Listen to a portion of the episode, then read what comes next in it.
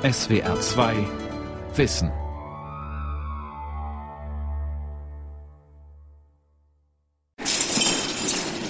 Ich habe doch schon etwas älter, das Haus. Wir sind gerade in der Ambulanz des Krankenreviers. Ein gekachelter Raum, Stethoskope an der Wand, vier Liegen und vergitterte Fenster. Wir machen dieselben Behandlungen wie ein Arzt in Freiheit. Wir haben das gleiche Leistungsangebot wie das SGB V. Das ist exakt dasselbe. Es gibt auch einen Röntgenraum, ein kleines Labor und zwei Stühle für die Zahnarztbehandlung. Die Justizvollzugsanstalt Stuttgart-Stammheim ist gut ausgestattet und hat mancher Einrichtung draußen sogar etwas voraus. Und hier sehen Sie unser Gerät für die Videoklinik, also mit der Kamera hier oben und dem hochauflösenden Monitor sowie den Laptops für die Dokumentation. Telemedizin. Behandlung via Telefon, Laptop und Video. Eine Sendung von Martina Keller. Im Mai 2018 fasste der Deutsche Ärztetag einen wegweisenden Beschluss. Das sogenannte Fernbehandlungsverbot wurde gelockert. Ärzte sollen künftig auch Patienten, die sie noch nie kennengelernt haben, telemedizinisch beraten und behandeln dürfen. In Baden-Württemberg hat die Landesärztekammer diesen Weg für Modellprojekte bereits 2016 geebnet, durch eine Änderung der ärztlichen Berufsordnung. Telemedizin ist Realität, die technische Entwicklung unaufhaltsam. Aber wie werden wir sie gestalten? Wird Telemedizin uns voranbringen oder wird sie die Medizin entmenschlichen? Also die Telemedizin ist eine Ergänzung zu der Grundversorgung. Das Problem, das für uns besteht, ist, dass natürlich wir nur den allgemeinen Bereich abdecken können. Wir haben keine Fachärzte. Matthias Nagel leitet die Justizvollzugsanstalt Stuttgart-Stammheim. Und das zweite Problem ist natürlich, die ähm, Ärzte äh, haben kein Schichtdienst hier. Das heißt, ähm, ab circa 17 Uhr, 17.30 Uhr ist die Anstalt ärztlich nicht mehr versorgt und auch nicht an den Wochenenden. Und das ist natürlich ein Problem bei einer Anstalt von der Größe und von äh, dem Zuschnitt. In Stuttgart-Stammheim sind knapp 800 Gefangene untergebracht. Wir haben vorwiegend Untersuchungshaft. Das heißt, wir sind die erste Station für Häftlinge, die nach der Verhaftung praktisch direkt von der Polizei eingeliefert werden und entsprechend auch medizinisch zu versorgen sind, sind oft in schlechtem Zustand, oft mit äh, Erkrankungen, Drogenabhängige und so weiter. Derzeit betreuen ein Vollzeit- und zwei Teilzeitärzte die Gefangenen in Stuttgart-Stammheim. Eine Arztquote wie in einer hippen Großstadt. Aber die Probleme beginnen nach Feierabend. Seit Juni 2018 ist auch dann rasche medizinische Hilfe möglich. Ein als Krankenpfleger ausgebildeter Vollzugsbeamter kontaktiert bei Bedarf den Projektpartner, die Firma Videoklinik in München. Die wiederum vermittelt zeitnah eine Videosprechstunde mit einem der 30 kooperierenden Ärzte. Manche haben einen Arbeitsplatz, den wir ihnen technisch einrichten innerhalb der Praxis. Das heißt, die Behandlung der Insassen in den JVAs wird dann in den Praxisalltag integriert, entweder eine feste Sprechstundenzeit oder eine spezielle Rufbereitschaft. Martin Scherer leitet das Institut und die Poliklinik für Allgemeinmedizin in Hamburg-Eppendorf, spricht hier aber in seiner Eigenschaft als Gesellschafter der Firma Videoklinik. Bei manchen haben wir es auch so, dass wir ihnen einen Heimarbeitsplatz einrichten, der natürlich dann auch ganz bestimmten Datenschutzregularien und Telearbeitsplatzregularien unterliegt. Viele Ärzte und auch mancher Ärztekammerpräsident sehen die Telemedizin skeptisch. Sie könnte Stellen einsparen helfen und den Arzt-Patienten-Kontakt beeinträchtigen. Wird den Strafgefangenen etwas vorenthalten? Das Gegenteil ist der Fall. Es soll nichts ersetzen, sondern es soll Versorgungslücken schließen. Es gibt gerade in Flächenländern ein Nachwuchsproblem und dieses Nachwuchsproblem zeigt sich eben auch in Justizvollzugsanstalten. Es ist einfach schwierig, Ärztinnen und Ärzte zu gewinnen, die dann da Präsenzsprechstunden machen. Ein Viertel der 42 Arztstellen in baden-württembergischen Justizvollzugsanstalten ist nicht besetzt, teilt das Stuttgarter Justizministerium auf Anfrage mit. Da, wo gar keine Ärzte gewonnen werden konnten, die regelmäßig Sprechstunden in den JVAs durchführen, ist unser Videoangebot natürlich besser als gar keine Versorgung. Und da, wo Präsenzsprechstunden sind, werden sie durch unser Angebot ergänzt. Zum Beispiel kommt jemand eben mit Kreislaufbeschwerden, dann kommt er zu diesem äh, Terminal und dann sagt der Arzt, bitte überprüfen Sie Vitalfunktionen, also Puls, Blutdruck äh, und so weiter, äh, Sauerstoffsättigung des Blutes und wie fühlen Sie sich, wann ist gekommen und dann kann er eine Entscheidung treffen, eine Vorstellung im, im Krankenhaus ist notwendig oder nicht. Das geht natürlich nicht in jedem Fall, aber in vielen Fällen geht's. Die Gefangenen, so Gefängnisdirektor Nagel, schätzen das neue Angebot. Das Backup in der Nacht und an Wochenenden gibt ihnen mehr Sicherheit. 40 Mal haben sie bislang den telemedizinischen Rat von Allgemeinmedizinern in Anspruch genommen, 70 Mal den von Psychiatern. Auch für die Haftanstalt bietet das Projekt Vorteile. Weil dann jedes Mal eine Ausführung durch Personal mit einem äh, Gefangenentransportwagen mit zwei uniformierten Bediensteten entfällt und was vielleicht erheblich Zeit und Kosten erspart. Neben Stuttgart-Stammheim testen fünf weitere Gefängnisse in Baden-Württemberg die Videosprechstunde. Laut einem Bericht im Spiegel findet der Modellversuch bundesweit Beachtung. Auch Haftanstalten in anderen Bundesländern erwägen demnach einen Versuch und lassen sich in Stuttgart beraten. Dass Baden-Württemberg in der Telemedizin neue Wege geht, ist kein Zufall. Landesregierung und Ärztevertreter haben sich vom Nachbarland Schweiz inspirieren lassen, wo Telemedizin längst zum Alltag gehört. Der Ärztemangel auf dem Land macht offen für neue Lösungen. Zum Beispiel hat Nordrhein-Westfalen als erstes Bundesland eine sogenannte Landarztquote eingeführt. Ein Teil der Medizinstudienplätze soll ab dem Wintersemester 2019-2020 an Bewerber gehen, die sich verpflichten, nach dem Studium in unterversorgten Regionen zu arbeiten. Auch Telemedizin kann helfen, Engpässe zu überbrücken. Wie die Videosprechstunde im Gefängnis bedeutet das Projekt Doc Direkt für Deutschland eine Premiere. Doc Direkt der Kassenärztlichen Vereinigung. Russmann, guten Tag. Ein kleines Callcenter in den Räumen der Kassenärztlichen Vereinigung in Stuttgart. Vier medizinische Fachangestellte sitzen hier mit Headset vor dem Computer und nehmen Anrufe vom Patienten entgegen. Okay, haben Sie schon einen Account erstellt bei uns? Okay, dann würde ich Sie einmal bei uns registrieren. Ich bräuchte Ihre Krankenkasse. Datenschutz hat bei dem Projekt DocDirect Priorität. Das aufgezeichnete Gespräch wurde deshalb nachgestellt. Ich würde dann Ihre Krankheitssymptome jetzt einmal aufnehmen. Die kann sich der Arzt dann nachher anschauen. Die vermeintliche Patientin hat stechende Kopfschmerzen, schon seit einem Tag. Julia Russmann versucht zu klären, ob es sich um einen Notfall handelt. Haben Sie auch äh, Lichtempfindlichkeit oder Übelkeit?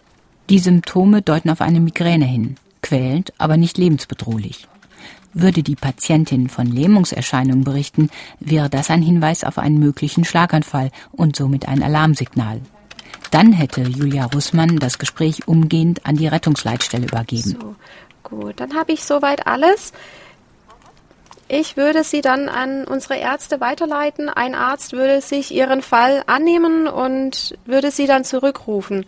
Sind Sie im Zeitraum von 14 bis 15 Uhr erreichbar? Die medizinische Fachangestellte hat ein sogenanntes Ticket mit allen wichtigen Informationen erstellt. Die 40 Teleärzte können es über eine webbasierte Plattform aufrufen oder bekommen es per SMS geschickt. Wer sich als erster meldet, bekommt den Zuschlag. Diese Art des Arzt-Patientenkontakts ist neu, weil ein Arzt einen Patienten bislang nur dann per Anruf oder Video behandeln durfte, wenn er ihn zuvor persönlich kennengelernt hatte. Die ausschließliche Fernbehandlung hat für die Patienten Vorteile, nicht nur, weil sie den Weg in die Praxis erspart. Zu den Öffnungszeiten von Doc Direkt kann ich jederzeit entscheiden, ich möchte mit einem Arzt sprechen, unabhängig von einem Termin. Maria Häuser hat das Projekt Doc Direkt für die Kassenärztliche Vereinigung Baden-Württemberg von Beginn an betreut. Zum anderen ist ein Vorteil, ich, ja, ich kann ja eigentlich von überall als Patient anrufen. Also ich muss jetzt nicht zu Hause sein, ich kann das, wenn es mir im Job nicht gut geht und ich im Büro merke, ich muss da mal mit jemandem sprechen, ob das, ob ich nach Hause muss, mich hinlegen muss. Ich bin unabhängig, zeitlich, örtlich und es geht im Durchschnitt deutlich schneller als in der Arztpraxis, das Ganze. Die Patienten können mit der medizinischen Fachangestellten und dem Arzt über drei Kanäle kommunizieren. Per Chat, Videotelefonie oder ganz altmodisch per Telefon. Uns ist es ganz wichtig, dass wir jegliche Altersstruktur und auch jegliche Affinität im Prinzip bedienen können. Das heißt, dass jetzt beispielsweise ältere Menschen sich vielleicht leichter tun, das, das Telefon zu benutzen, um dort direkt zu kontaktieren, während die jüngeren Generationen ja mit Smartphones aufgewachsen sind und da einen relativ guten Bezug zu haben. Seit das Modellprojekt im April 2018 gestartet ist, haben sich mehr als 2200 Nutzer registrieren lassen. Das Angebot, zunächst auf Stuttgart und Tuttlingen beschränkt, ist mittlerweile im gesamten Bundesland verfügbar. Noch dürfen die Telemediziner ihre Patienten nur beraten, aber keine Rezepte ausstellen. Doch die rechtlichen und technischen Hürden könnten noch 2019 überwunden sein. Nach zwei Jahren soll das Modell in die Regelversorgung übernommen werden, sofern die wissenschaftliche Evaluation positiv ausfällt. Das Feedback der Nutzer ist jedenfalls eindeutig. Spätestens nach einer Woche ruft unser MFA-Team den Patienten nochmal an und fragt nach, wie zufrieden er mit der Behandlung war, ob er nochmal zum Arzt musste oder wie es danach weiterging und fragt eben bei dem Patienten ab, auch was er von Doc Direkt hält. Deswegen können wir sagen, dass alle Patienten ähm, sehr, sehr gut von Doc Direkt berichten, auch unsere Teleärzte und auch das MFA-Team äh, wirklich sehr, sehr hoch loben, weil wirklich nahezu jeder Patient durch Doc Direkt eine abschließende Behandlung bekommen konnte.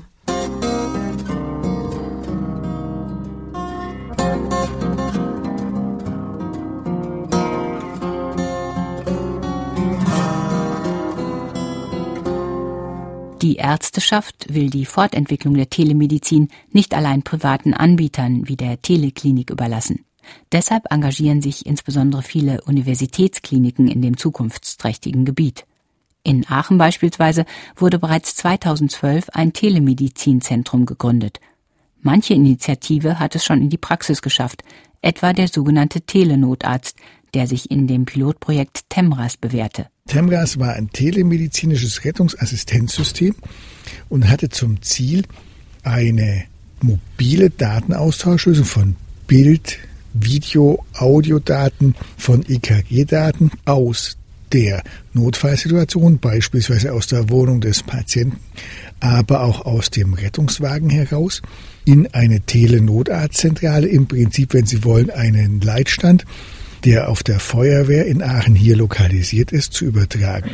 Robert Deiss ist Anästhesist am Universitätsklinikum Aachen und einer der beiden Leiter des Telemedizinzentrums. Dieses Projekt hat gezeigt, dass man mit der Ausstattung der Rettungswagen, mit dieser Telemetrieanlage, wenn Sie so wollen, sehr viel schneller. Ein therapiefreies Intervall, das entsteht, wenn der Notarzt noch nicht vor Ort ist, überbrücken kann. Dass man mit hoher Sicherheit durch die Überwachung eines Arztes, der auf der Feuerwehr in der Telenotarztzentrale sitzt, gewisse Dinge delegieren kann an die Rettungsassistenten. Das heißt, der Patient erhält die richtige Therapie unter ärztlicher Überwachung durch speziell ausgebildete Rettungsassistenten. Mehr als 12.000 Patienten wurden in vier Jahren vom Telenotarzt betreut. Schneller und besser, sagen die Initiatoren.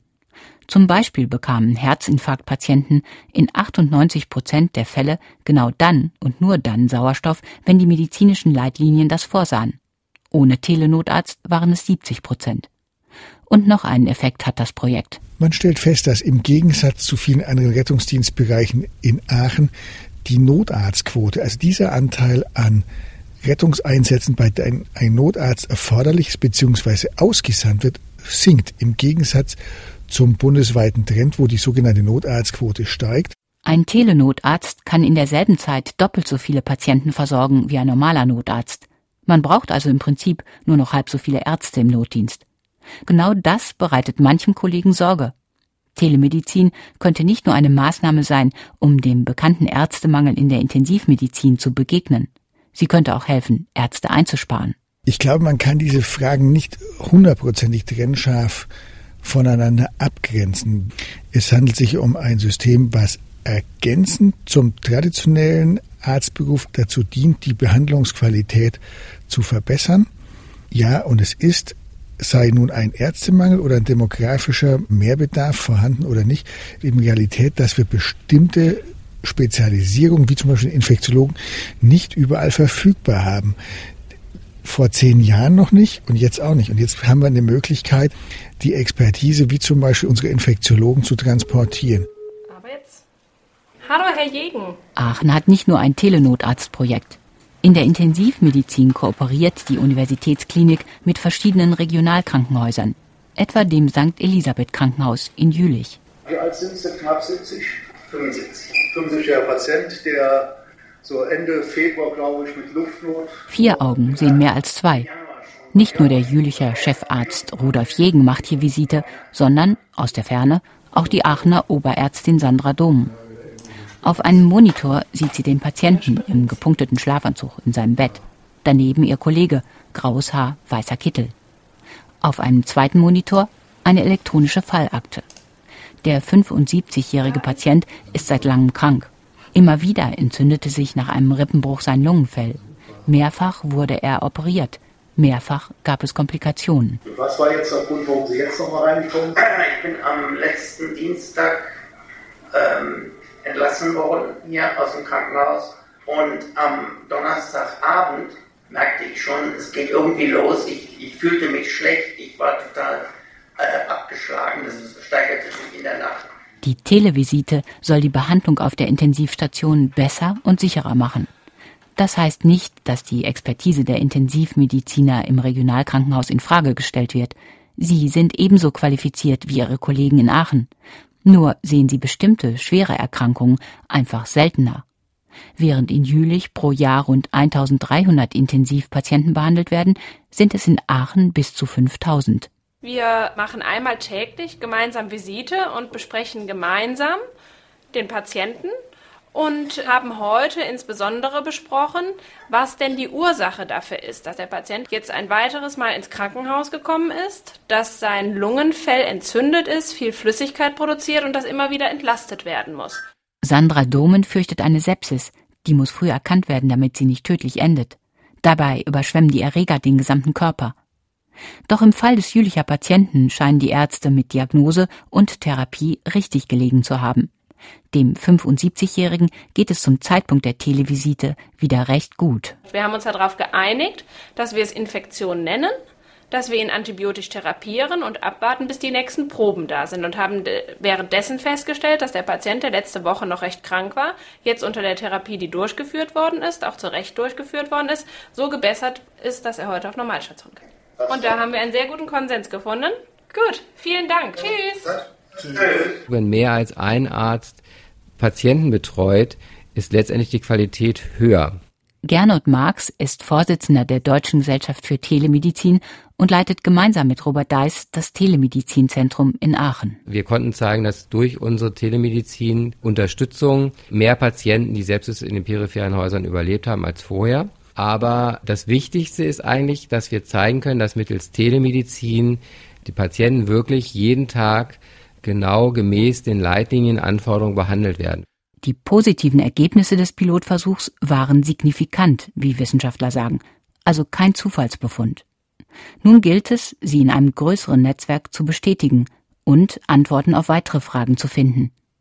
In welcher Frequenz und mit welchem Druck müssen Patienten mit Lungenversagen beatmet werden, damit ihre Lunge so wenig wie möglich Schaden nimmt? Neben Intensivmedizinern sind Infektiologen eingebunden. Sollen zum Beispiel Patienten mit multiresistenten Keimen ein Antibiotikum bekommen? Und falls ja, welches, in welcher Dosis und wie lange? Solche Fragen zählen zu den größten Herausforderungen im Gesundheitswesen. Es gibt etwa 300 Infektiologen deutschlandweit, die in den Kliniken tätig sind. Es gibt mehr, aber die sind dann eben für HIV-Patienten und so tätig. Also 300 Infektiologen für knapp 2000 Krankenhäuser. Es liegt auf der Hand, dass man nur mit solchen modernen Möglichkeiten der Digitalisierung und der Telemedizin diese Expertise vielen Patienten zugutekommen lassen kann. Der Innovationsfonds beim gemeinsamen Bundesausschuss finanziert das Projekt Telnet at NRW drei Jahre lang mit knapp 20 Millionen Euro. Neben den Spezialisten der Universitätsklinik Aachen stellen auch die der Universitätsklinik Münster ihre Expertise zur Verfügung. Zum Netzwerk zählen 17 Regionalkrankenhäuser und 100 Arztpraxen. Bis zum Februar 2019 sollen insgesamt 40.000 Patienten für die Studie gewonnen werden. Es ist die größte Telemedizinstudie Deutschlands und wir wollen hier wirklich auch Evidenz schaffen, um eben hinter nach der Evaluierung sagen zu können, ja, Telemedizin ist etwas Positives. Telemedizin hat wirklich nicht nur technische Erneuerung, sondern hat wirklich einen Nutzen für den Patienten generiert. Und deswegen ist das dann die Basis, um auch in die Regelversorgung zu kommen.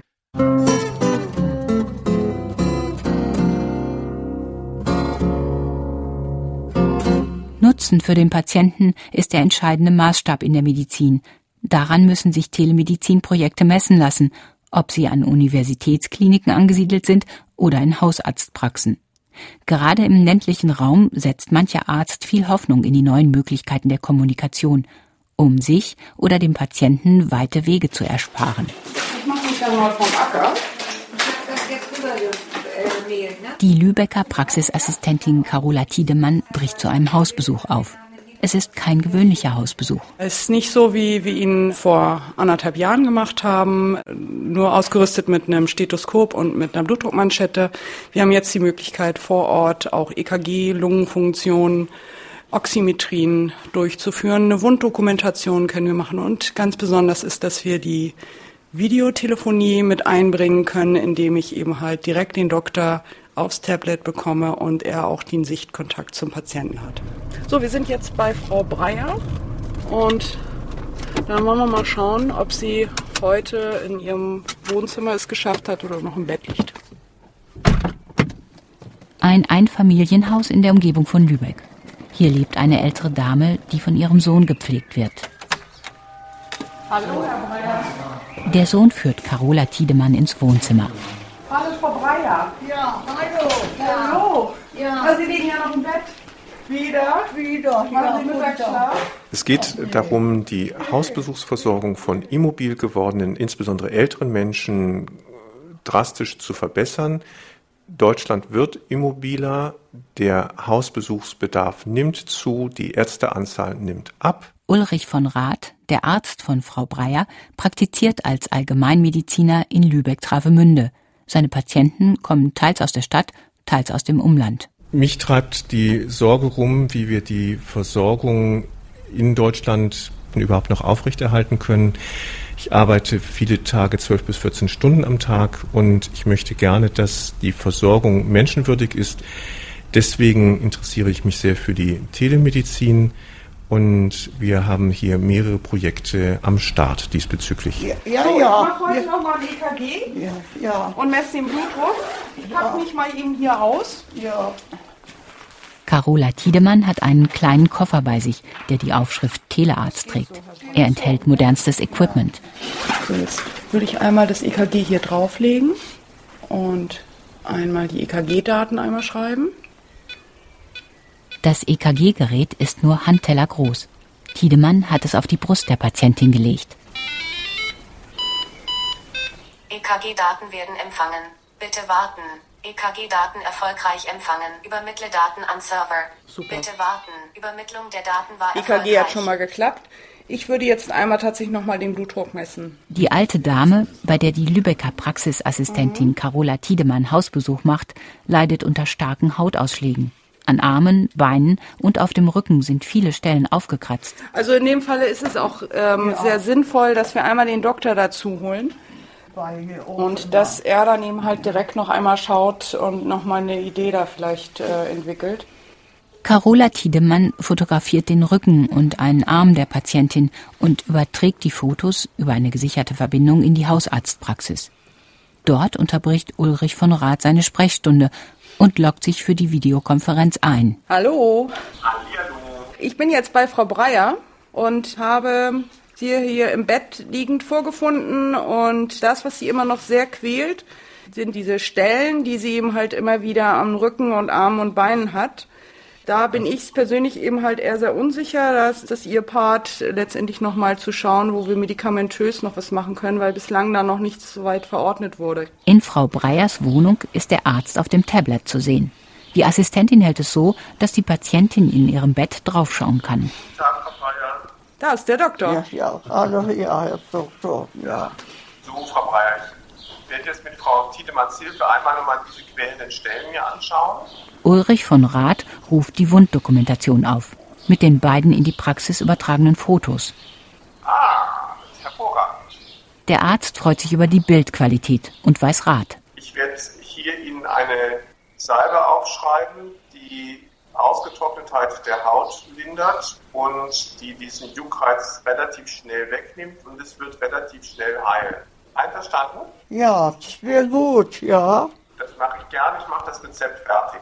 Tschüss, Herr Doktor, ja, danke schön, ja, tschüss, ja.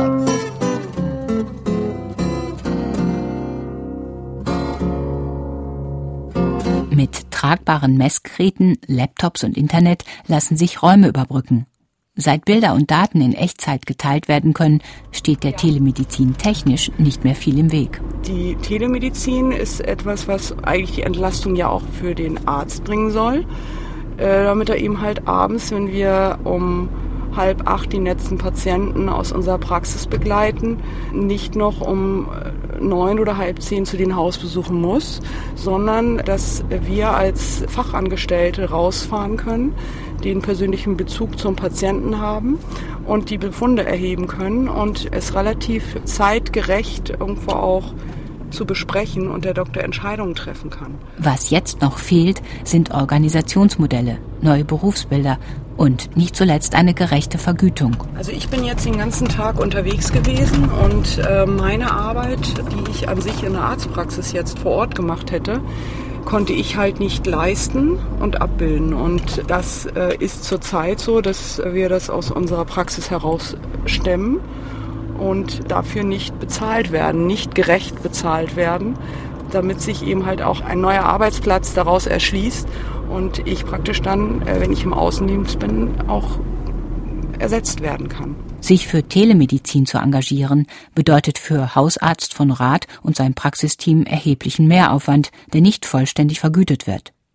Damit das Modellprojekt wissenschaftlich bewertet werden kann, müssen beispielsweise Hausbesuche doppelt absolviert werden. Unser Anliegen ist, dass wir nicht nur hier wild drauf los telemedizieren, sondern dass wir von Anfang an uns auch durchaus eingestehen, was wir damit erreichen und was wir damit auch nicht erreichen. Deswegen für die Hausbesuche, also die, wo die Arzthelferin hingeht und dann telemedizinische Informationen übermittelt und austauscht, ist es vorgesehen, dass die einen Dokumentationsbogen ausfüllt und wir als Ärzte die ersten etwa wahrscheinlich 120 Hausbesuche dieser Art dann hinterherfahren, den gleichen Hausbesuch wiederholen, was ein großer Aufwand ist und es genau auch nochmal evaluieren.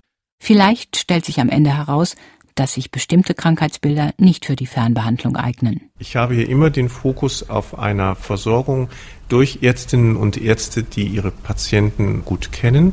Ich denke lokal, ich kann mir jetzt hier nicht vorstellen, dass es von fern her eine konzerngesteuerte ähm, Großversorgung gibt am Fließband, anonym. Das habe ich nicht im Fokus. Für diese personenbezogene telemedizinische Versorgung stelle ich mir da eine wunderbare Entkrampfung und eine sehr weisheitsvolle Entscheidung vor.